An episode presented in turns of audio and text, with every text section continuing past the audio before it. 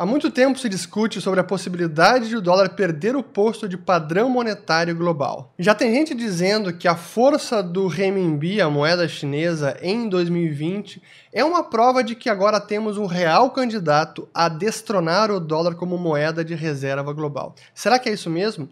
Bom, esse assunto do renminbi chinês, da força da moeda chinesa em 2020 e se ela pode ou não suplantar o dólar como moeda global, moeda de reserva, é um assunto um pouco complexo, mas muito importante, e eu resolvi fazer em duas partes. Então, nesse primeiro vídeo, eu vou mostrar o porquê da força do yuan em 2020, e na segunda parte, se isso representa uma iminente substituição do dólar como moeda de reserva pelo yuan chinês. O yuan, que em maio chegou na, na máxima, o dólar em relação ao yuan, e desde, de, desde então vem caindo, e isso significa uma queda do dólar em relação ao yuan de quase 7%. Então é, esse, essa é a performance do yuan esse ano, é o yuan se fortalecendo. Mas se nós dermos um zoom out nesse gráfico, só para entender a performance é, histórica do yuan chinês, e eu vou analisar que desde 2008, da crise financeira, quando o yuan realmente teve aqui uma, um fortalecimento e o dólar com relação ao yuan chegou nas mínimas em 2014, e desde então o dólar se apreciou, ganhou mais força e esse ano testou as máximas dos últimos 10 anos, mas de lá para cá veio caindo, como acabei eh, de mostrar. E essa tendência, essa performance do yuan não é apenas o yuan, o dólar também tem perdido valor com, com relação a algumas moedas desenvolvidas, não as moedas emergentes como o real e, e peso, peso mexicano, etc., que eu já falei aqui. Mas se a gente olhar neste gráfico agora, comparando tanto o yuan com o dólar quanto o dólar index, que a maior parte é o euro, é a mesma foto que a gente tem aqui. Em 2020, o dólar index caiu cerca de 4%, que é a linha laranja, e o yuan chinês também, o dólar em relação ao yuan, caindo 4%. Então, muito parecido. E a grande pergunta é, bom, o que que explica essa performance, né? Quais são os fatores? E eu vou separar essa análise aqui primeiro pela parte, pela ótica macroeconômica, os fatores macro, e depois pela ótica da injeção de liquidez e as políticas monetárias do Fed comparada comparadas às do Banco Central da China, o People's Bank of China. A economia chinesa ainda cresce, ou está caindo bem menos do que a americana, e a americana está tendo essa performance que todo mundo sabe, o segundo trimestre foi catastrófica como todo o restante do globo, né? Em termos de inflação, é muito similar, ali 1,40% o CPI americano e o chinês também. Em termos de diferencial de juros, vejam aqui a taxa básica americana e a taxa básica chinesa, que é o policy rate. Aqui é impressionante porque a taxa básica chinesa está em 3,85% e a americana em 0,25%. Isso faz com que esse diferencial de juros estimule o capital a fluir para a China, tende a apreciar a moeda chinesa. Então, esse é mais um fator macro que fundamenta o fortalecimento do yuan em 2020. Mas não é o único. O outro fator também é em termos do balanço de pagamentos, porque nós temos aqui a conta corrente sobre o PIB, que no caso da China ainda é positiva, então é um, temos um, superávit é, de conta corrente, e no caso americano é um déficit. E como a China tem uma conta corrente, tem uma, um balanço de pagamentos Conta corrente é livre, relativamente livre. Mas a conta financeira, que é investimento direto, investimento em carteira, ela é muito fechada ou há muitas restrições. Isso significa que quando a conta corrente é superavitária na China, é dinheiro fluindo para a fronteira da China, isso tende a apreciar o yuan chinês. Então, em termos macro, esses são os principais fatores que fundamentam o fortalecimento do yuan. Mas olhando pela ótica da injeção de liquidez, temos mais sinais que justificam a apreciação do yuan. E esse que eu vou colocar agora na tela aqui, mais um dado.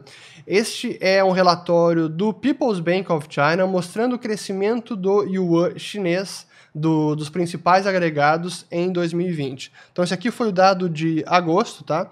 Onde mostrava o M2 crescendo 10,4% e o M1 crescendo 8%, isso é crescimento anual. Se nós compararmos com o M1 americano, vejam a diferença. Linha vermelha, o M1 chinês, crescendo ali os seus quase 8%, ou cerca de 8%, e o americano, 42% aqui em outubro. Então, realmente não tem comparação, não tem, é, assim, é, é incomparável. Então, aqui a gente tem uma, uma ilustração, uma evidência do tamanho da injeção de liquidez que está ocorrendo na economia americana, inundando dólares na economia, e comparando com a economia chinesa. E o M2 é a mesma questão. Aqui eu não tenho o gráfico M2 chinês, mas como a gente viu no relatório, o M2 está crescendo 10,4%, dado de agosto, e o americano está crescendo aqui quase 22%. Então também há uma grande diferença. E por fim, vale a pena a gente analisar o balanço ou os balanços dos bancos centrais. Qual foi a política desde a crise de 2008 até agora do People's Bank of China, comparada com a do Fed, com a do Banco do Japão e com a do BCE? E esse é o gráfico que eu vou colocar na tela. Esse vai ser a 2017, já vou comentar o que aconteceu em 2020. Linha roxa é o Fed, linha branca é o Banco do Japão, linha laranja é o BCE da Europa e azul People's Bank of China. Vejam aqui a diferença, né? O People's Bank of China está ali em quase 100% até 2017, sendo que o Banco Central do Japão, do, da Europa acima de 200% de crescimento dos ativos totais, Banco do Japão acima de 350% e o Fed aqui quase 400%. Isso até 2017. Mas o que aconteceu em 2020 não tem paralelo. Apenas o Fed, em 2020, cresceu seu balanço em 3 trilhões de dólares. Começou o ano em 4 e aumentou 3 trilhões. Acabou, já está em mais de 7, 7 quase, quase 7,2 trilhões de dólares. Isso significa que antes da crise financeira até agora, o Fed aumentou seu balanço em mais de sete vezes. E o Banco da China segue naquele mesmo ritmo de crescimento, em quase 100%, ou cerca de 100%. Claro que, aqui eu faço um parênteses, quando a gente analisa o sistema bancário chinês e o sistema bancário americano, o sistema bancário chinês em ativos totais é cerca de 40 trilhões de dólares, sendo que a economia chinesa é menor que a americana. E os, balan e os ativos totais dos bancos americanos é cerca de 20 trilhões de dólares, metade dos bancos chineses.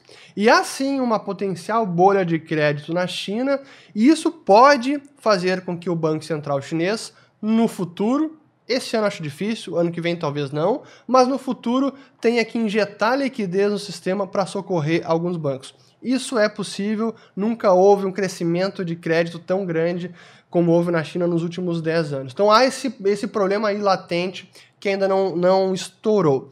Mas olhando a foto de hoje, 2020, o fato é que os dados macroeconômicos sim fundamentam uma apreciação do yuan com relação ao dólar. E pela ótica da injeção de liquidez, ainda mais seja pelo crescimento da base monetária ou balanço dos bancos centrais, toda essa criação de dinheiro pelo Fed, seja pela ótica dos agregados monetários M1, M2, não tem comparação com o que está acontecendo, a injeção de liquidez nos Estados Unidos e o que está acontecendo na China. Então tudo isso faz com que o yuan aí esteja testando as mínimas de 2020. E aí que vem a pergunta, porque alguns analistas têm, têm dito, olha, essa apreciação do yuan pode ser que signifique uma iminente substituição do dólar como moeda de reserva. É yuan se colocando como real candidato a destronar o dólar como moeda de reserva. Será que é isso mesmo?